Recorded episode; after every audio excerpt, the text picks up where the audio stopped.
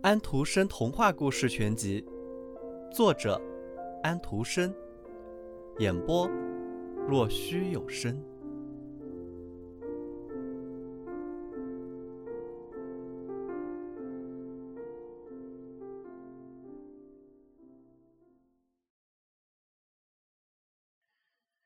年轻少女的面前是一片美丽的海洋，但是海面上没有一张风帆，看不到一只船。他该怎么样才能继续往前走呢？他看着岸上那数不清的小石子，水把它们冲了下来，冲磨得圆圆的。玻璃、铁块、石头，所有被冲到这里的东西都被水改变了形状。不过那水却比她美丽的手还要柔和得多。水不知疲倦的流动，把坚硬的东西磨得十分均匀光滑。我也应该这样不知疲倦，清澈流动的水波。感谢你的教诲，我的心告诉我，你有一天会载着我去我亲爱的哥哥那儿的。被水冲刷过的水草上有十一根天鹅羽毛，他把它们扎成一束。羽毛上面有水珠，是露水还是泪水？没有人能看得出来。海滩上是孤寂的，可是他并没有感觉到，因为还在不停的变化着。是啊，这儿的几个小时里，海的变化比湖泊一年里的变化还要多些。要是来了一大片黑云，海就好像在说：“我也可能变成黑的了。”要是起了风，那么水波浪花便会显出白色。如果天上升起一片红云，风也静了下去，那么大海就变成一大片红玫瑰花瓣。它时而变成绿色，时而变成白色。不论它是多么安静，海滩上总有一丝微风，海水轻轻地起伏着，好像一个小孩的胸脯。太阳快要落下去的时候。伊丽莎看见十一只头上戴着金冠的野天鹅朝陆地飞去，它们一个跟着一个，望去就像一条长长的白链。于是，伊丽莎爬到山坡上，躺在一簇灌木丛的后面。天鹅落在它附近的地方，扇着它们的大白翅膀。太阳落到海下面去了。突然，天鹅的羽毛退落了，出现了十一位美丽的王子。那是伊丽莎的哥哥，他高声叫了起来。虽然他们有了很大的变化，他还是认出正是他们，感觉到应该是他们。他扑到他们的怀抱里，叫着他们的名字。他们看见并且认出了自己的小妹妹，看见她现在长得那么高大，那么美丽，感到快乐幸福。他们笑了，又哭了起来。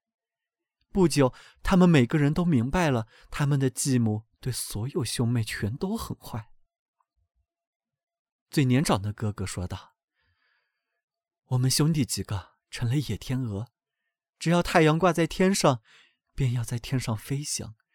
只有在它落下以后，我们才能恢复人的形状。因此，在太阳落山的时候，我们必须注意找地方歇脚。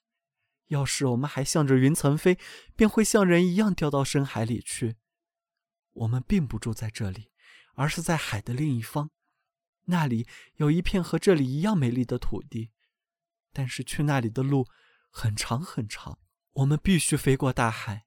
这片海路上找不见岛屿，只是在海中间有一块突出的礁岩，礁岩也并不大，只容我们一个挨着一个坐在上面休息。要是海浪很猛，水还会从我们头上泼过。不过我们还是感谢上帝给我们这一块礁岩。我们在上面恢复我们的人形，休息过夜。一年当中最长的两天，我们用来飞渡。没有它，我们便不能回来探望我们的祖国，因为一年当中我们只能回到我们亲爱的家园一次。我们只能在这边停留十一天，飞过这一大片森林。从那上面，我们可以看到我们出生的地方。我们的父亲居住在王宫，看到那高高的教堂钟塔。我们的母亲便葬在那里。我们觉得这里的树林、灌木丛和我们都是一家。野马在平原上奔驰，就像我们小时候看见的那样。烧炭的老头唱着那些我们小时候跳舞的老歌。这里是我们的祖国，在召唤我们。我们在这里发现了你，亲爱的小妹妹。我们还能在这里待两天，然后我们就要飞过海去，回到那片美丽的土地上。可是那里并不是我们的祖国，我们怎能才能把你带到那边去呢？我们既没有大船，也没有小船。小妹妹说道：“我怎么才能解救你们呢？”他们谈了差不多一整夜，只闭了几小时眼睛。伊丽莎被头上掠过的天鹅翅膀拍打的声音弄醒了，众位哥哥又变了样子。他们绕着大圈子飞，最后远远的飞走了。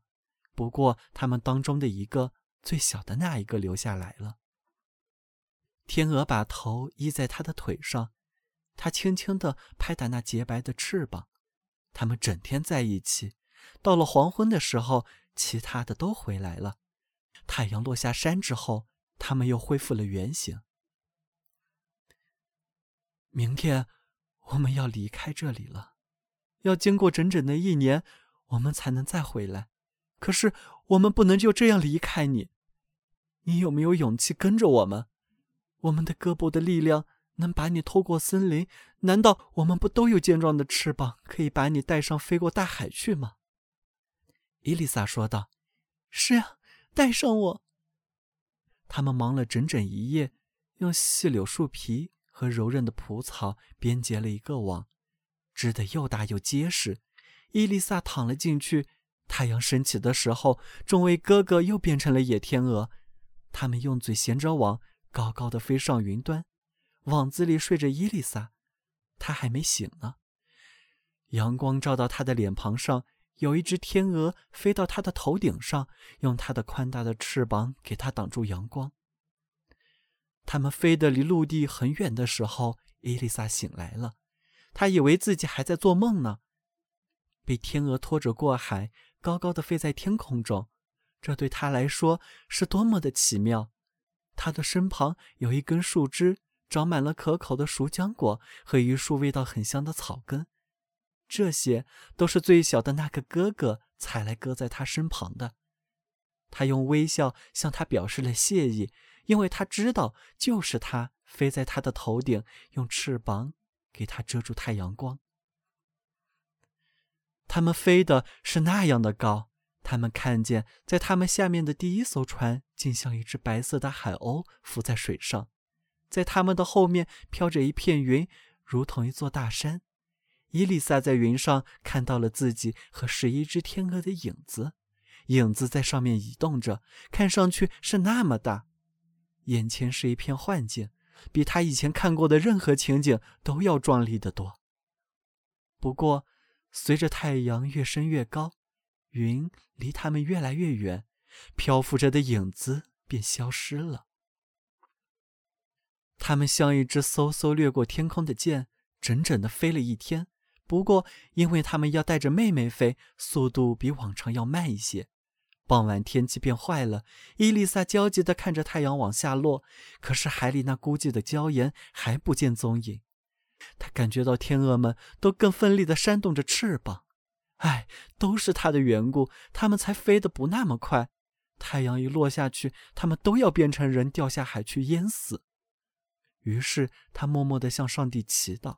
可是他仍然看不到什么礁岩，乌云越来越逼近他们，强劲的狂风预示着暴风雨就要到来。云块在天上像汹涌逼人的波涛，结实的如同铅块向前压来，闪电一个接着一个。这时，太阳落到了地平线上，伊丽莎的心剧烈的跳动着。天鹅猛地向下俯冲，是那么迅速。他以为要掉进海里去了，然而他们又飞了起来。太阳已经有一半落入海中，这时他才看见在他下面的那小块礁岩，看上去礁岩只不过和一只把头伸出来的海面的海豹一样大。太阳落得那么快，现在它只有一颗星星那么大了。在他的脚刚刚触到了陆地的时候，太阳收敛起了它最后的一丝光线。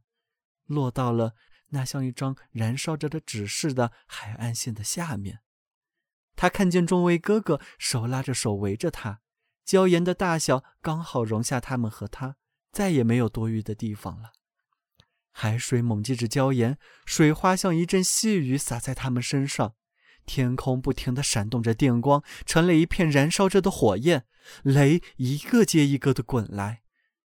不过，兄妹们手拉手唱了一首赞歌，从中得到安慰和勇气。